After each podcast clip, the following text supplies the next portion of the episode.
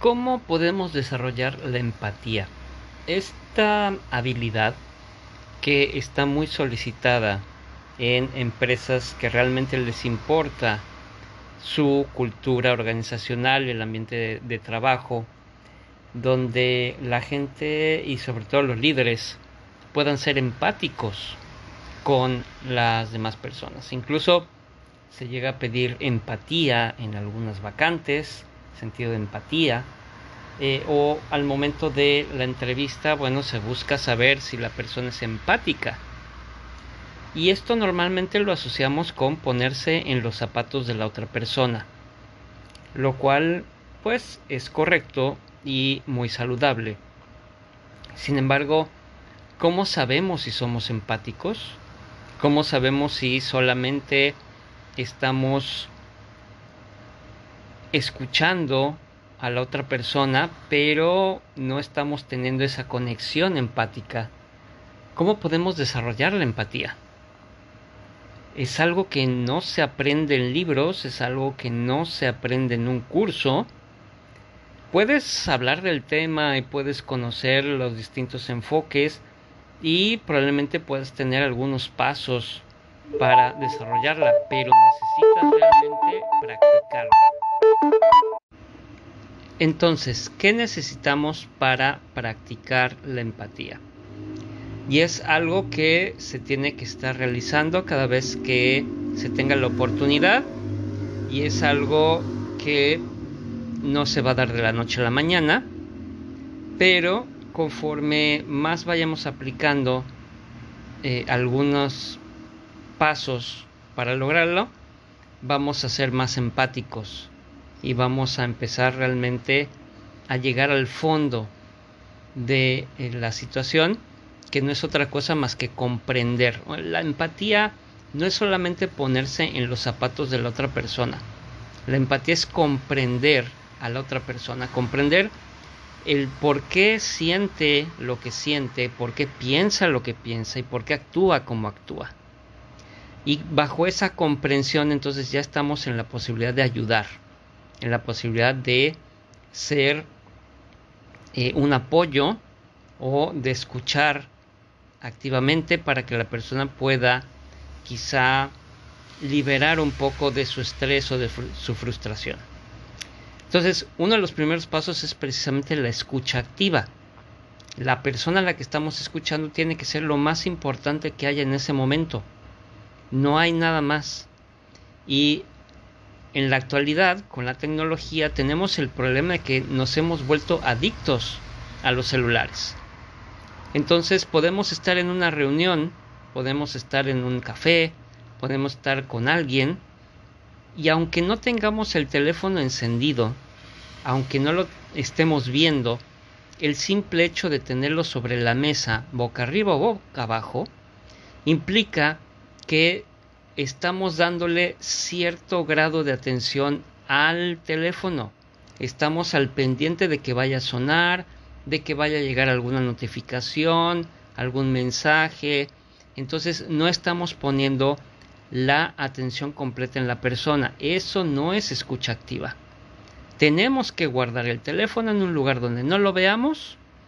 Si suena, dependiendo obviamente de la llamada, pero tratar de no contestar, de si está en vibrador tampoco estarlo checando cuando vibre. Lo más importante en la escucha activa es la otra persona. ¿A quién estamos escuchando? Es un primer paso. Un segundo paso dentro de esto tiene que ver con lo que hacemos internamente, es decir, en qué estamos pensando mientras la persona habla estamos juzgando lo que nos está diciendo, nos estamos imaginando lo que sucedió o lo que pudiera suceder después, o estamos buscando argumentos para responderle. Entonces, en la escucha activa tenemos que realmente escuchar a la otra persona, no escuchar a nuestra mente tratando de formular una respuesta o una idea, sino seguir escuchando a la persona para poder tener la información completa de lo que estamos hablando. Un segundo paso es tener una perspectiva en la cual seamos capaces de ver lo que la otra persona ve, sentir lo que la otra persona siente. Obviamente hay situaciones que si nunca nos han sucedido, no vamos a poder sentirlas de la misma forma.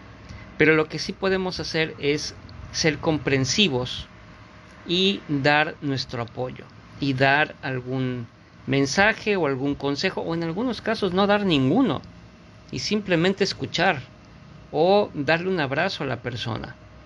Entonces, esto es lo que nos va a permitir ir aumentando nuestra, nuestra empatía y poder exactamente desarrollar esto que él en muchas ocasiones está siendo muy importante al momento de no solamente contratar al personal, sino al momento de estar eh, trabajando, al momento de estar gestionando al talento.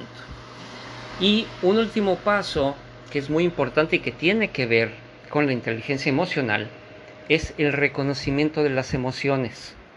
Mientras estamos escuchando a la persona y estamos eh, comprendiendo su situación, también tenemos que reconocer cuáles son sus emociones. Hay personas que realmente pueden esconder sus emociones eh, y dentro de nuestro trabajo como líderes y dentro de esta experiencia que vamos obteniendo del desarrollo de la empatía, podemos identificar, obviamente una vez que hayamos aprendido y aplicado eh, todo lo que tiene que ver con inteligencia emocional, saber cuáles son las emociones que está generando lo que la persona nos está diciendo. ¿Qué hay detrás? ¿Qué emoción está generando? Si es frustración, si es enojo, si es alegría, si es eh, tristeza, qué emoción tiene esa persona que nos va a permitir a nosotros comprender mejor la situación. Si genera una emoción negativa, bueno, ¿de qué manera podríamos apoyar para que esa emoción no crezca o se pudiera modificar hacia una positiva? Si es una emoción positiva, bueno, ¿de qué manera podemos apoyar para que esa emoción se reproduzca y se repita? Entonces, todos estos pasos nos permiten realmente desarrollar nuestra empatía y saber qué es lo que tenemos que hacer o cómo podemos determinar si contamos con ella o no, o si alguien es realmente empático o no. En una, quizá en una entrevista laboral o quizá dentro ya de la operación, se pueden ver eh, ciertos rasgos de las personas cuando siguen alguno de estos pasos o los tres pasos y de esa manera poder determinar si la persona es empática o no. Y bueno, esto era lo que quería platicar el día de hoy en relación a cómo desarrollar la empatía, algo muy solicitado pero que pocas veces se habla de cómo podemos hacerle para obtenerla. Así que seguimos en sintonía.